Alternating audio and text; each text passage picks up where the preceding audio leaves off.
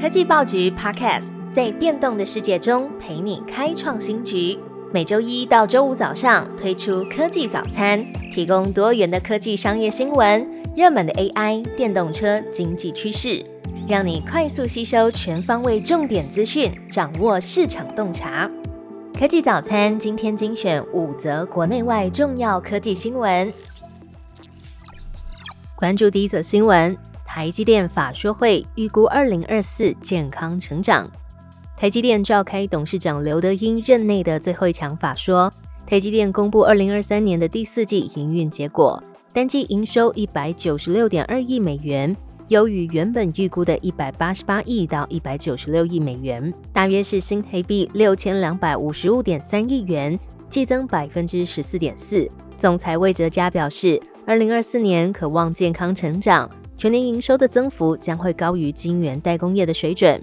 而董事长刘德英也针对台积电布局做说明。海外部分，日本、美国和德国厂的进展都将依原定的计划进行。那么，其中日本的熊本厂已经确定将在今年二月二十四号举办开幕典礼，那么依照进度会在今年的第四季开始量产。而台湾的部分，南科、新竹、高雄和中科厂也都在依照进度进行。刘德英也特别在法说会提到自己将在今年度六月退休，并表示台积电内部的提名及公司治理及永续委员会推荐魏哲嘉总裁接任董事长。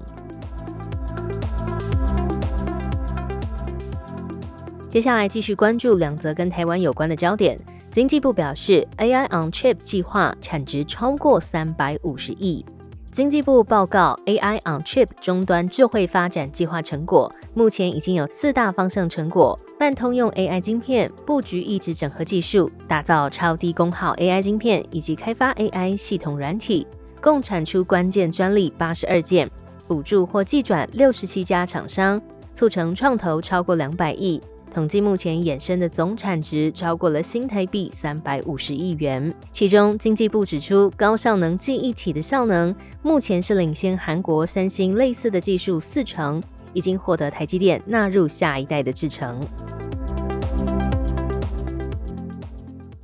全球供应链加速转移，电电工会指出，应该要注意五个地区生产布局。二零二四年台湾产业面临哪些新挑战呢？根据中央社的报道，台湾区电机电子工业同业工会，也就是电电工会的理事长李世清表示，二零二四年后供应链持续加速转移，将面对的两大挑战，包含全球选举带来许多未知数，以及企业要关注在地化经营，利用在地资源重塑供应链。而展望未来的十年，李世清认为，台湾资通讯硬体制造在全球的占比极高，还应该深度经营台湾以外的五个地区生产布局。像是墨西哥、东南亚、欧洲的部分，像是捷克、斯洛伐克、匈牙利等地，以及印度还有中国，都是需要特别注意的地区。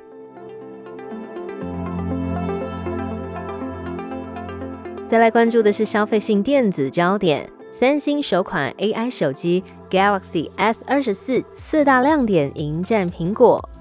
三星发表会新推出具备多种 AI 功能的高阶智慧型手机 Galaxy S 二十四旗舰系列，包含 S 二十四、S 二四 Plus、S 二四 Ultra 三款机型，宣称掌中 AI 时代来临。那么 Galaxy S 二四首度整合了三星自家生成式 AI 的模型 Galaxy AI，搭载高通最新的 AI 晶片 Snapdragon 8 Gen 3。在手机当中可以支援涵盖文字、语音、图像、影像的生成式 AI 功能，而不需要借助行动网络或是 WiFi 连线。那么具备的 AI 亮点功能有智慧即时翻译，可以支援手机的原生通话语音，还有文字通讯的两类双向即时翻译，还有智慧自动摘要功能。除了支援录音档转逐字稿、整理摘要翻译，还有笔记小帮手，可以自动排版笔记的内容，生成摘要。那么第三，还有搜寻圈的功能，只要圈出荧幕上图像的任何部分，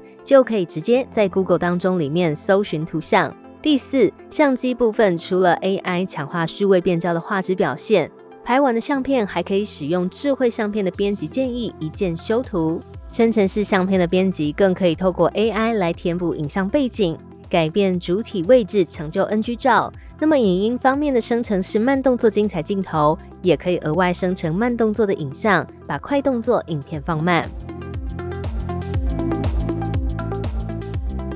最后一则消息：冲刺电动车基础设施，美国每天完成一百二十五座的充电桩。世界各个主要国家都在大规模迈向电动车转型。美国随着许多联邦激励措施和补助金也逐步落实。正在加速部建电动车的基础设施，来应对未来几年即将上路的新电动车。根据外国媒体报道，在过去一年里，美国每天都有一百二十五座的新电动车充电桩上线。拉长时间来看，相当于每年会新增四点六万座。而美国的终极目标是在二零三零年达成全国部署五十万个公共充电桩。